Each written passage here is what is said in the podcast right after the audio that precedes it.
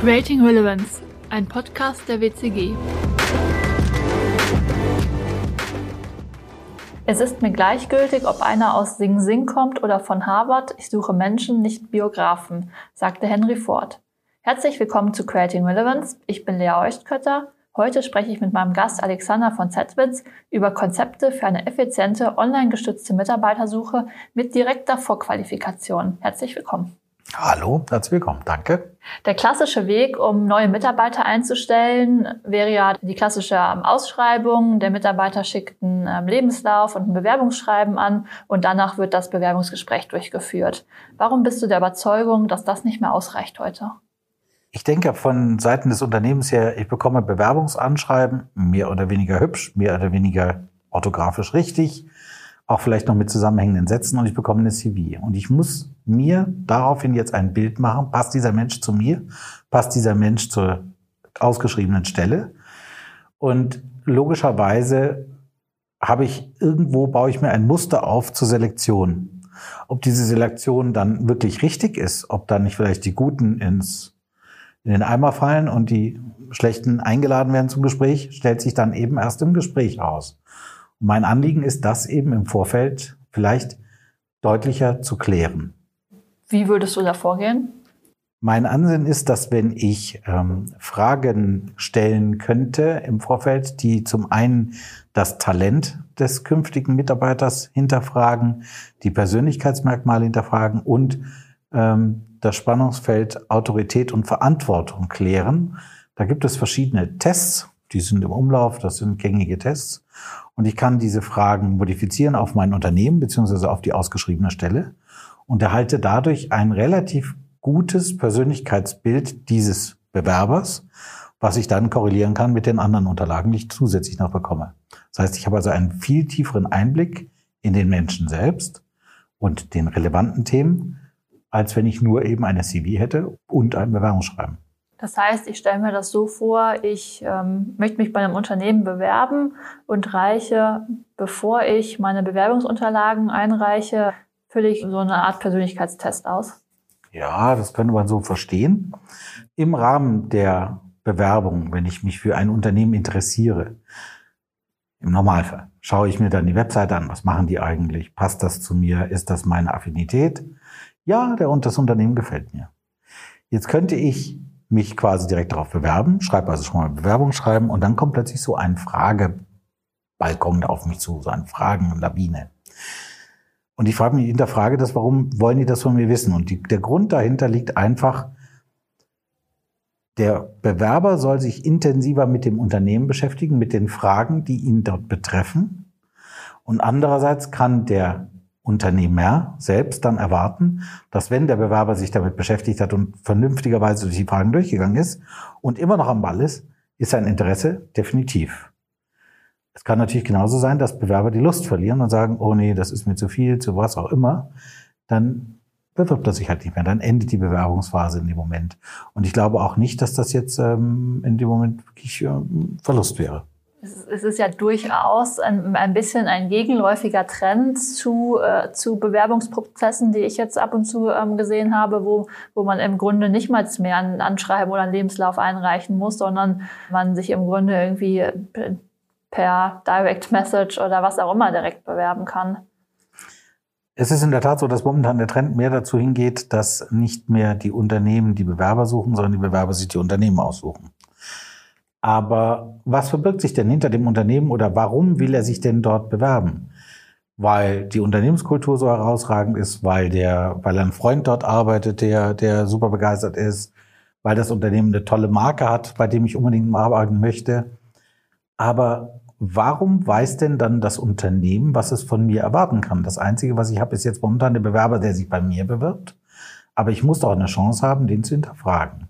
Und ich möchte gerne versuchen, mit diesem Vorgehen, dem Prozess des Hinterfragens, nämlich ich bewerbe mich mit CV und Anschreiben und werde dann vielleicht eingeladen zu einem Vorstellungsgespräch.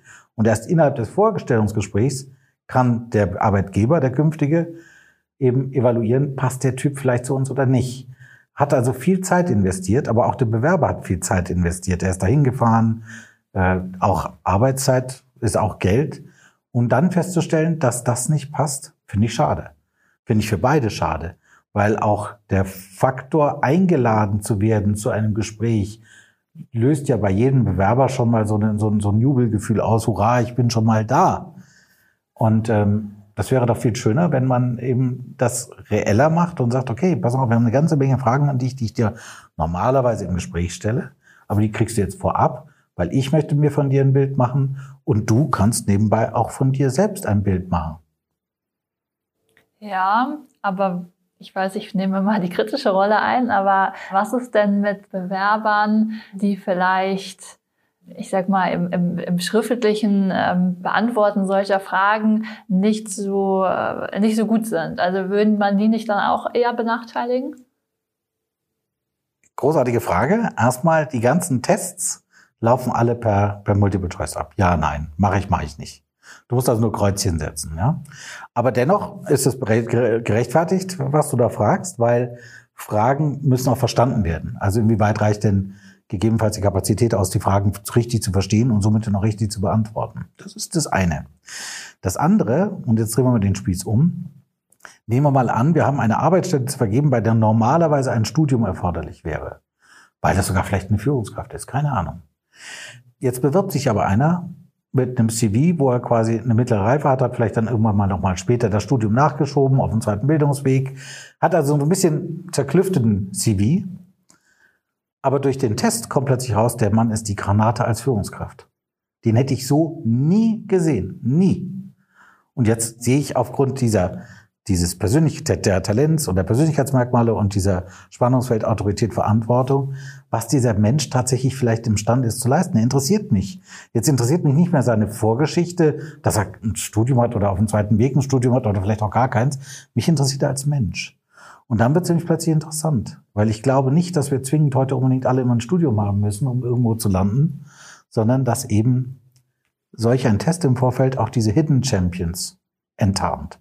Und das kann nur zum Vorteil des Unternehmens sein. Ist es tatsächlich so, dass ich durch so einen kleinen, in Anführungsstrichen, Test wirklich ein wirkliches Bild erlangen kann? Oder ist das nicht auch einfach nur so eine temporäre Einschätzung? Also grundsätzlich habe ich erstmal, wenn ich diesen Test habe, diese, diese Fragebögen, ich habe dann meine CV und ich habe mein Bewerbungsanschreiben. Inwieweit matcht das miteinander? Das ist das Erste. Das Zweite ist, vielleicht hat er ja schon irgendwelche Arbeitszeugnisse noch ein Matching Point. Wenn das eine Story ergibt, eine Landschaft, dann kann ich ihn auch wirklich reinholen. Dann habe ich wirklich begründeten Verdacht, dass der was sein kann. Wenn ich allerdings irgendwie Dissonanzen da drin habe, kann ich entweder nachfragen oder ihn fallen lassen, wie auch immer. Also ich glaube definitiv, und das muss man die andere Seite sehen, der Bewerberprozess in meinem Unternehmen wird so wesentlich straffer und kostet weniger Ressourcen im Unternehmen bei der Auswahl, bei einer gleichzeitig höheren Informationsdichte und wahrscheinlich auch einer höheren Trefferquote. Was bedarf es denn ganz praktisch dann für Unternehmen, äh, um einen solchen Prozess einzuführen? Jedes Unternehmen, wenn es eine Stelle ausschreibt, hat ja irgendein Online-Portal und da könnte man eine Landingpage drauf machen und dann beantwortet er diesen Test. Und wenn man im zweiten Schritt sogar hergeht und sagt, dieser Test ist natürlich unterliegt dem Datenschutz, keine Frage, wird dann auch vernichtet, genauso wie auch die Bewerberunterlagen selbst. Aber der Bewerber könnte zum Beispiel auch verlangen, ich möchte bitte diesen Test haben, ich möchte wissen, was da passiert ist. Und dann hat er zumindest auch eine Einschätzung, eine reale Einschätzung von sich selbst, was, das sind ja seine Antworten, die er gegeben hat. Also hat er auch eine Einschätzung von sich, die er dort bekommt. Ein absoluter Mehrwert auch für Bewerber, die vielleicht nicht angenommen werden, weil es eine mechanische Auswertung ist. Es kostet das Unternehmen nicht mehr. Das wäre tatsächlich meine nächste Frage gewesen. Ich habe das auch schon mal gesehen bei einem großen Telekommunikationsanbieter, wo man aber auch direkt die Auswertung bekommen hatte, so wo man ein bisschen gucken konnte, wie gut man zur Unternehmenskommunik äh, Unternehmenskultur passt. So in der Art stellst du dir das vor? Ganz genau. Weil ich meine, jeder hat sich schon mal beworben und jeder ist auch schon mal abgelehnt worden. Aber jeder fragt sich dann auch, warum? Häufig geben die, die, die Unternehmen gar keine Antwort darauf und eigentlich lassen sie einen da dumm sterben. Weil wenn man einen Stockfehler begangen hat beim Vorstellungsgespräch, kriegt man es meistens mit, da wird es eben eh anders. Aber wenn der Stockfehler schon in den Bewerbungsunterlagen passiert ist, dann wäre es doch interessant zu wissen, dass da ein Fehler drin ist, dann passiert das das nächste Mal nicht. Und ich denke, das wäre die Verantwortung jedes Stellenausschreibers, ein Feedback zu geben, wenn da ein vehementer Stockfehler drin ist. Wenn der Mensch einfach von der Unternehmenskultur her nicht passt oder vom Auftritt her oder vom Tun her. Okay, das ist was anderes. Aber auch das kann man schreiben. Besteht dann nicht die äh, Gefahr, äh, also jetzt bei diesem Test zum Beispiel, den konnte man ja irgendwie auf der Webseite machen, hat das Ergebnis bekommen, dass man ähm, den Test insoweit in Anführungsstrichen verfälscht, dass man das Ergebnis bekommt, was man gerne hätte? Natürlich kann man ihn verfälschen, aber inwieweit würde dieser verfälschte Test dann noch passen zu dem, was du in Bewerbungsanschreiben hast oder in den Zeugnissen, die dir zuvor ausgestellt wurden? Also irgendwo entlarvst du dich dann gleich.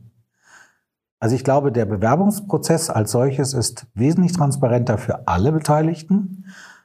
Aus, Seiten, aus Sicht des Arbeitnehmers, der sich dort bewirbt, der erfährt viel mehr über das Unternehmen und über seinen Job, was er wirklich zu tun hat, worauf das Augenmerk liegt und auf der anderen Seite das Unternehmen, was natürlich wesentlich tiefer in diesen Menschen, in diese Persönlichkeit des Menschen hineingucken kann und auch viel eher entscheiden kann, lade ich den ein oder nicht. Jetzt höre ich schon viele von unseren Mandanten, die ähm, tatsächlich einfach in Anführungsstrichen so klein sind, dass sie, glaube ich, das Gefühl haben könnten, dass sich das für sie nicht lohnt. Was würdest du denen sagen? Auch hier gilt es ja, diese Tests, die stellt man einmal aus. Diese macht man einmal. Und die gruppiert man dann vielleicht neu, wenn man eh eine Stellenausschreibung hat, die dafür passt. Dann sucht man sich die richtigen Fragen aus und steckt die zusammen. Ich glaube nicht, dass das sehr aufwendig ist, äh, egal für welche Unternehmensgröße. Ich möchte kurz einen Ausflug machen. Es gibt Untersuchungen, was sind eigentlich bei einem Bewerbungsgespräch die wichtigen Kriterien, die abgefragt werden. Und dazu muss man mal gewichten, wo, ab, ab welchem Zeitpunkt bekomme ich denn welche Informationen. Wenn ich sage, Motivation und Engagement sind zum Beispiel ein unheimlich wichtiges Thema bei Bewerbungen, finde ich das außer im Wort in einem, in einem Anschreiben. Wo finde ich das sonst? Nirgendwo. Das kann ich nur überprüfen, entweder im Gespräch oder zum Beispiel über Persönlichkeitsmerkmale, über diesen Test. Das ist nur ein Beispiel. Und es gibt viele andere Beispiele, die eben durch diesen Test im Vorfeld geklärt werden können, wo dann der Arbeitgeber, der künftige, eben viel genauer weiß, was dieser Mensch ist, kann, bringt, mitbringt. Und wenn das korreliert mit den Unterlagen, dann ist ein Go. Gibt es denn auch noch Dinge, die man nicht erkennen kann frühzeitig? Die gibt es auch, aber sehr in sehr geringem Maße. Ich meine, wenn ich sage, äh, ab welchem Zeitpunkt erfahre ich wann was, dann sind zum Beispiel die Sprache. Ich kann natürlich sagen, ich, ich, ich spreche gut Deutsch in meinem Text, in meinem Anschreiben, aber äh, die Wahrheit kommt dann eben erst beim Telefonat beziehungsweise beim, beim Ersttelefonat beziehungsweise dann beim Bewerbergespräch zum Tage. Genauso auch der persönliche Look eines Menschen. Ich meine, ich habe jetzt vielleicht eine konservative Anwaltskanzlei und dann kommt halt jemand im, im, im 60er Jahre Hippie-Look. Weiß ich jetzt nicht, ob der so richtig landet dort, ja. Das sind jetzt sehr plakative Situationen, aber das sind natürlich Dinge, die kann ich darüber nicht klären. Aber das könnte ich auch vorher nicht. Aber ich kann viele andere Dinge klären darüber.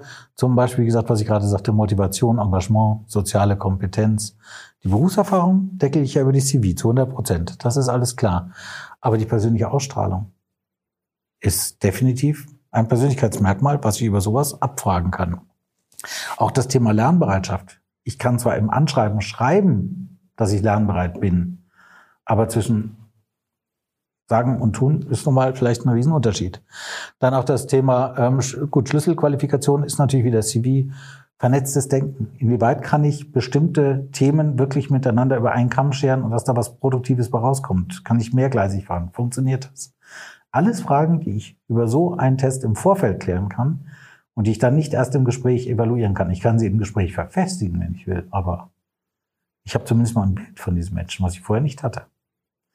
Und nach wie vor meine Idee ist, wie gesagt, Ressourcen sparen im Unternehmen und diese Hidden Champions liegen mir sehr am Herz, dass ich die finde weil nicht, nicht die Qualität oder dass ich ein Einsatzstudium habe, ist relevant, sondern wer ist der Mensch, der hinter diesem Einsatzstudium ist. Ist der für mich auch ein Einsatzkandidat mit dem Jobfit für mich in meinem Unternehmen?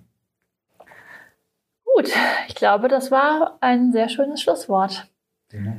Vielen Dank auch für die wirklich sehr spannende Ausführung zu einem Thema, was ähm, mit Sicherheit noch ähm, in vielen Unternehmen bisher nicht zur Sprache kam und ein großen, großes Potenzial mitbringt. Wenn euch unsere Folge gefallen hat, dann abonniert uns auf Spotify oder iTunes und schaltet beim nächsten Mal wieder ein, wenn es heißt Creating Relevance.